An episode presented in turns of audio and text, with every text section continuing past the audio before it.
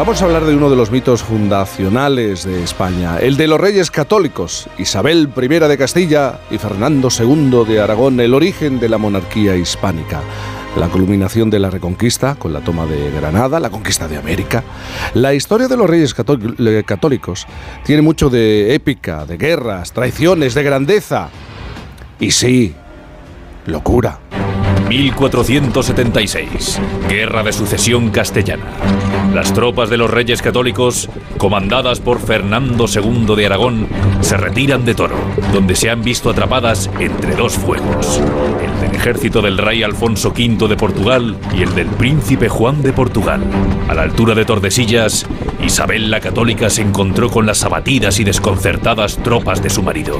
La reina entró en un arrebato de ciega cólera. Sois unos cobardes, no os merecéis nada, Se ni puso vosotros, energúmena. ni vuestros asquerosos caballos. ¡Cobardes! Vergüenza debería daros. Dijo palabras de varón muy esforzado más que de mujer temerosa. Cagalindes, bellacos, Y hasta escarmentó a los primeros en llegar a la villa. Mangurrianes, robaperas, tascandiles. Este episodio de la historia de los reyes católicos, como otros tantos, tiene, tiene mucha, mucha épica, aunque eh, en eso también tiene mucho que ver la propaganda oficial del momento, pero también un poco de locura. Y es que sin ella no se puede entender a Isabel I de Castilla y a Fernando II de Aragón. Así lo cree el periodista de ABC y divulgador histórico César Cervera, que ya escribió sobre las locuras de los Austrias y de los Borbones. Y ahora es el turno de ellos. Los Reyes Católicos y sus locuras. Es el libro, el último libro de César Cervera que esta mañana viene a demostrarnos que todo el mundo está, bueno, todo el mundo, casi todo el mundo está un poco, un poco. César, buenos días. Muy buenos días. Casi y él todo tan cuerdo. ¿eh? Él Sí. tan cuerdo. Yo soy el único, el único cuerdo, el último que queda. Eh, eh, el último que queda, ¿tú crees? Oye, mm, vamos a ver. Eh, la que no estaba loca era Juana. Eh, Bueno, claro, la única de la familia. ¿Eh? Los demás estaban, estaban con, un- con una cabra. Eh, bueno, realmente no, no es que estén enfermos mentales, no es que tengan problemas Mm, mentales, sí. sino que es esta extravagancia que tenemos todos los seres humanos, todos los genios tienen un punto de locura, ¿no? Y los reyes católicos con- son unos genios de la política, pues tienen un punto de locura que es lo que les lleva a la excelencia. también, ¿no? Eso es. Pero esto estaba en el ADN de esa familia. Bueno, yo digo que, que Isabel la Católica está en un sándwich de locura, ¿no? Porque está, es madre de una, de una loca e hija de una loca. O sea que, bueno, realmente el material estaba ahí. Y de hecho luego los austres también van a tener, cada vez que dentro de los austres hay alguien que tiene un poco de problemas de, de- que se le va yendo a la cabeza, dicen, bueno, pues tiene, tiene un poco de trastámara, ¿no? Todo el mundo se acuerda de que los trastámaras han tenido ahí han tenido un par de incidentes, ¿no? Ujú. Y también hay una historia, la relación de los hermanos Caín y Abel, que, que está de una manera muy evidente eh, presente, ¿no? Claro, yo, lo que digo es que al final, católicos. en el caso de los Trastámara, de la dinastía que pertenecen los reyes católicos, es una dinastía que viene marcada por, por la marca de Caín. O sea, nace en una noche montiel donde un rey asesina a otro rey y eh, un hermano asesina a otro hermano. Y esta marca va- van a cargarlo los Trastámara durante el siglo y medio que están reinando y va a ser una, una marca poderosa, ¿no? Porque al final es, es el hecho de que se pasan este, este siglo y medio peleando entre sí, peleando entre primos, peleando entre hermanos, entre padres e hijos. Al final es un agotamiento total que no que al final los, los hace que llegan agotados a la edad moderna. Eh, los reyes católicos llegan con una descendencia muy corta, tanto las dos dinastías, o sea, las dos ramas, porque eso, porque ya no les queda más, más, más posibilidades y llevan pegándose durante, durante un siglo. Claro, hasta los reyes católicos, eh, los miembros de esa familia habían consumido su mayor parte de energía en el conflicto familiar y estaban, podemos decir, que poco atentos a lo que suponía la gestión, el día a día de los reinos. Eh, a ver, hay que tener en cuenta que será porque no, no será porque no tuvieran enemigos fuera, ¿no? Sí. No tenían que buscarlos dentro de sus propias filas. Eso pasa también con los Borbones, pasa con los Austrias, que, que el mayor enemigo de los Austrias y de los Borbones normalmente está en sus propias filas, está, en- está sentado a la mesa con ellos. Eran como una especie de, si pensáramos, buscáramos un ejemplo hoy en día, como una de las casas de Juego de Tronos. Había asesinatos, había intriga, había mentiras, había engaño permanente, relaciones familiares, relaciones de todo tipo, familiares? Yo creo que eh, Juego de Tronos es un juego de niños en comparación con la, con la historia de los Trastámara. Eh, porque ya digo que todos los reinados, eh, vamos, te encuentran todo, todos los elementos que has dicho, los encuentras masificados totalmente. durante todos estos reinados llega a haber un punto en el cual la corona está tan debilitada que, que está literal, literalmente secuestrada. ¿no? En el caso de Juan II y de, y de Enrique IV, literalmente hay secuestros, o sea, secuestros entre, entre nobles que cogen al rey, se lo llevan a su castillo y le obligan a firmar lo que, lo que haya que firmar. Entonces, realmente la situación antes de la llegada de los reyes católicos es de una monarquía muy, muy debilitada y entonces son los reyes católicos los que van a dar un puño en, el, en la mesa, un puñetazo en la mesa y van a decir, bueno, ya está, y vamos a, vamos a terminar con este ciclo de, de, reyes secuestrados literalmente, físicamente. Hablando de la reina Isabel I de Castilla, su reinado es que comienza de una manera muy loca. Ella se, se proclama reina no avisa a su marido y además aparta a su sobrina, Juana la Beltraneja. Sí, hay que tener en cuenta que tanto Fernando como Isabel no, no estaban en la primera línea sucesoria, o sea, tienen que pasar muchos sucesos para que ellos lleguen a reinar. Isabel, eh, lo normal es que hubiera reinado su hermanastro Enrique IV, el, llamado impotente, el llamado por los cronistas de Isabel el impotente, si no, lo hubiera hecho Juana, Juana la Beltraneja y si no, lo hubiera hecho Alfonso el Infante Inocente, el hermano pequeño de, de Isabel para que ella reine tiene que, tienen que morir todos estos personajes y mm. van a morir en circunstancias un poco extrañas. Yo no hay manera de, vincular a que sean los reyes católicos quien, quienes asesinan a ninguno de estos personajes, pero sí que es verdad que desaparecen de forma un poco extraña. Y al final lo que va a hacer Isabel es que cuando muere Enrique, Enrique el Impotente, eh, no va a estar Fernando a su lado en ese momento y entonces Isabel dice, me da igual que no esté mi marido, yo voy a proclamarme reina de Castilla porque además existe el riesgo real de que llegue mi marido y se proclame él rey de Castilla, ¿no? porque él, él también era un trastamara, encima era varón, venía de un reino como Aragón que no estaban acostumbrados a que, a que las mujeres reinaran y, bueno, tomó precauciones y dijo, vamos, yo me proclamo ahora mismo aquí eh, reina de Castilla propietaria. Fernando cuando se, entere, se entera, pues se enfada mucho, eh, viene cabalgando desde Zaragoza, viene pidiendo explicaciones porque a él le avisan tres días después de, la muerte de, Enrique. Mm. Se entera, como diríamos hoy en día, se entera por la prensa. Se entera de que ha, muerto, que ha muerto el rey de Castilla y que su mujer de repente se ha proclamado reina. Y entonces, bueno, pues eh, a las puertas de, Segovia, Fernando se niega a entrar hasta que no llegan a un acuerdo matrimonial que fije qué papel va a tener él en, en la monarquía castellana pero se llegó al límite de una posible guerra, enfrentamiento entre los... Totalmente, son dos trastámaras donde cada uno representa unas opciones sobre el reino de Castilla y Fernando tenía, tenía su jugada hecha en la cabeza, ¿no? Él estaba pensando que podía aspirar a la corona de Castilla. Mm.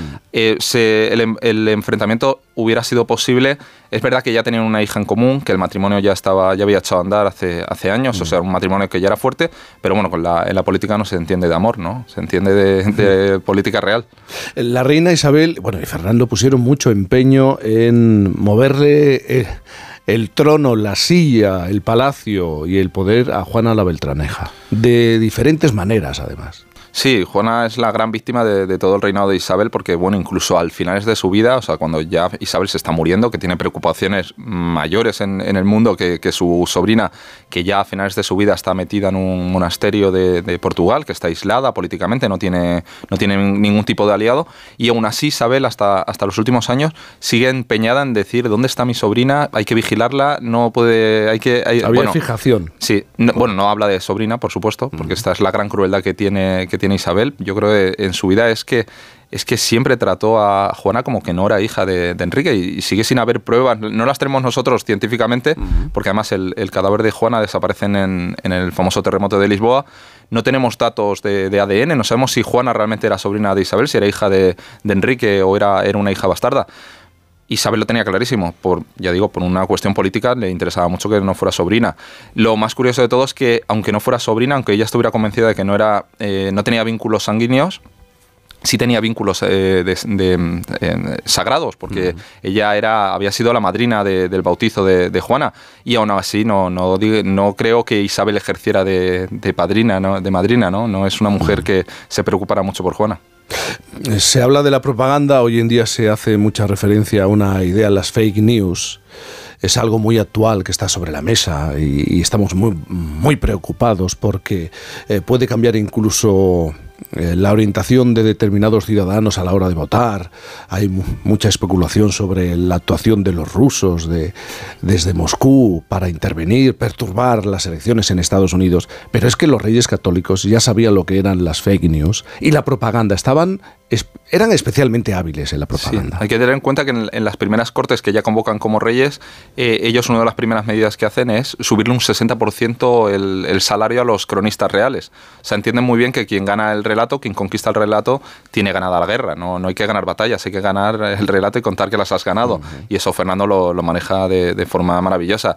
A pesar de que los cronistas estaban, eh, que lo pagaba la corona, que, que eran muy vigilados por, por, por, los reyes, ¿no? Los reyes eh, abrían las puertas del reino a, a donde con, con, quien quisieran hablar los cronistas este, tenían la puerta abierta, ¿no? Les decían a los cronistas, tú puedes hablar con los nobles que, quiera, que queráis, eh, eh, podéis viajar por donde queréis de Castilla, podéis recabar la mejor información para hacer una, la mejor crónica, a cambio os exijo que yo pueda revisar mis textos, o sea, podamos revisar los textos de qué, de es la historia, qué está pasando en este reinado. Mm y aún así, de vez en cuando algún cronista pues conseguía, conseguía meter algún reprochito, alguna frase, por ejemplo, de Fernando, el cronista oficial, Hernando del Pulgar, dice que bueno, es un rey maravilloso, es un rey fantástico, pero no se puede decir que sea franco. Y eso lo dice el cronista oficial. y ahora hablemos de, de la relación matrimonial, de ese tándem, de esa de esa pareja. Eran oficialmente, han quedado en la historia como los reyes católicos, pero cumplían bien con eh, los deberes matrimoniales. ¿Eran un matrimonio al uso? Sí, eh, a, ver, la mayor crisis que tienen es esta crisis con la proclamación en Segovia. Una vez se ha solventado, una vez que los, los representantes legales de cada uno ha puesto sobre el papel qué, qué, va a ejercer en cada, cada uno de los reinos, cada uno de, de estos reyes, y a partir de ahí se entiende muy bien. Son dos reyes que se buscan, en, eso lo dicen los cronistas, lo dicen los viajeros, que en las audiencias se buscan entre ellos, se buscan con los ojos, se buscan gestos de complicidad. Es un, es un matrimonio, matrimonio que está muy bien compenetrado. Lo de los deberes religiosos, pues ya sabemos que todo es un poquito a la carta, ¿no? En el caso de Fernando, pues el, tema, el tema de la fidelidad no, no se lo tomó muy en serio nunca. Llegó eh, se hablaba incluso, se sabe que, pudo existir un triángulo amoroso ¿no? entre eh, Colón, Fernando II de Aragón eh, y un amante. Bueno, Fernando tiene, tiene, tiene la, manía de picotear siempre en, la, en el grupo de doncellas que tenía Isabel. ¿no? Isabel se tomaba muy a pecho el, educar una, una, especie de corte humanística de, de, mujeres, que eran lo mejor de Castilla, y luego se, se, se entroncaban con, también con los grandes nobles de Castilla. Y en esta, en esta eh, en este recipiente de virtud, como decía Isabel, que, era el sitio donde estaba lo mejor de Castilla, pues Fernando decía, joder, qué, qué fácil me lo han puesto, ¿no? Me han puesto el, el harén enfrente de, mi, de mi palacio. Y entonces, bueno, pues dentro de ese grupo, pues él, no dudaba en, emparentarse o en rejuntarse. Sí. y, en, un caso sí que es cierto que, llegó a compartir un, amante con Colón, aunque no en, no en el mismo plazo de, tiempo, ¿no? Fue, fue posteriormente. Antes decías, claro, como los personajes históricos de, que tienen estas características, son osados, son atrevidos, quieren hacer algo importante en la etapa en la que, en la que están, tenemos que hablar de las hazañas, de la conquista, de los, de los viajes. Si nos paramos en la conquista de Granada, hay un detalle, esto ya va a lo anecdótico. Se, decía la leyenda que Isabel juró no cambiarse la camisa ni lavarse durante los años eh, que tardara en caer la cabeza del rey nazarí, una leyenda poco veraz porque los cronistas sí hablan de las características que tenía el olor eh, de la reina. Sí, no, Isabel era una persona especialmente aseada, pero, pero hasta llegar, la a llegar al, punto de la obsesión. dice, dice de su confesor, eh, Hernando de Talavera, le, le, solía afear que, que, se lavaba en exceso, ¿no? que era demasiado aseada. Y en el caso del perfume sabemos que, le gustaban mucho todos los perfumes traídos de África, del norte de África, todos los, eh, todos los perfumes que se usaban en el mundo musulmán. De hecho, eres una mujer que, en la intimidad, ya digo, viste de forma musulmana, huele como, como huelen las grandes fragancias musulmanas. Y, uno de sus favoritos era, era se extraía de, un saco escrotal de, un, pequeño mamífero africano, la civeta y bueno, de ahí se, se extrae el, el, el, juego de, la civeta y de ahí se hace un perfume que a Isabel le, le fascinaba, que le encantaba ese olor. Este atrevimiento, esta audacia eh, en su manera de desenvolverse eh, en, en, el día a día, también en la política, en el amor, al final ha tenido unas consecuencias y tuvo unas consecuencias, ¿no? Porque a pesar de las locuras, los reyes católicos consiguen cambiar la historia de España. Sí, sí, radicalmente, porque lo que hay que tener en cuenta es que la, la Castilla que ellos reciben y la cristiandad que ellos reciben es un, son, son, son, estados donde están en una situación catastrófica, ¿no? están en un estado eh, comatoso, ¿no? La cristiandad está aislada, por, por, está sin salida hacia Asia, se está quedando sin, se está asfixiando económicamente porque no tiene, no tiene acceso a, a los mercados asiáticos. África está avanzando también en el Islam. Realmente la situación del cristianismo es, es, es desesperada hasta que llegan los reyes católicos y por un lado eh, abren una posibilidad de llegar a un continente totalmente nuevo que no se conocía, encuentran también un paso, van a encontrar un paso para, para, llegar a Asia. O sea, la deuda que tiene el cristianismo con los reyes católicos es, es, es, inmensa. O sea, cambian totalmente la situación que tenía Europa en ese momento y para Castilla, bueno, pues rompen esta, esta rueda de, de reyes secuestrados, de traiciones, de enfrentamientos entre hermanos y, bueno, crean una monarquía ya fuerte que va a ser el, van a ser el antecedente de, lo que va a ser España, de lo que va a ser en un Estado español ya más fuerte ya en, los siguientes, en las siguientes dinastías.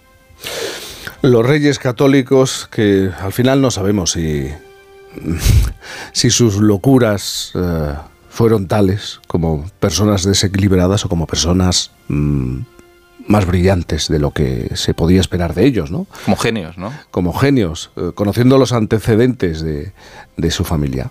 Pues César Cervera, eh, gracias por estar aquí, periodista de ABC y divulgador histórico, y presentarnos los Reyes Católicos y sus locuras. Muchas gracias. Gracias. A vosotros. Y buenos días.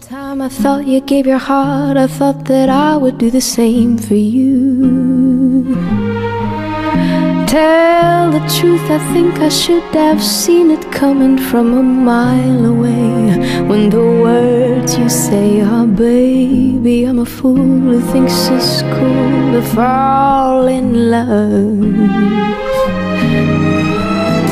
If I gave a thought to fascination, I would know it wasn't right to care. Logic doesn't seem to mind that I am fascinated by a love affair. Still, my heart would benefit from a little tenderness from time to time. But never mind, cause baby, I'm a fool who thinks it's cool to fall in love. Onda Cero, Cantizano.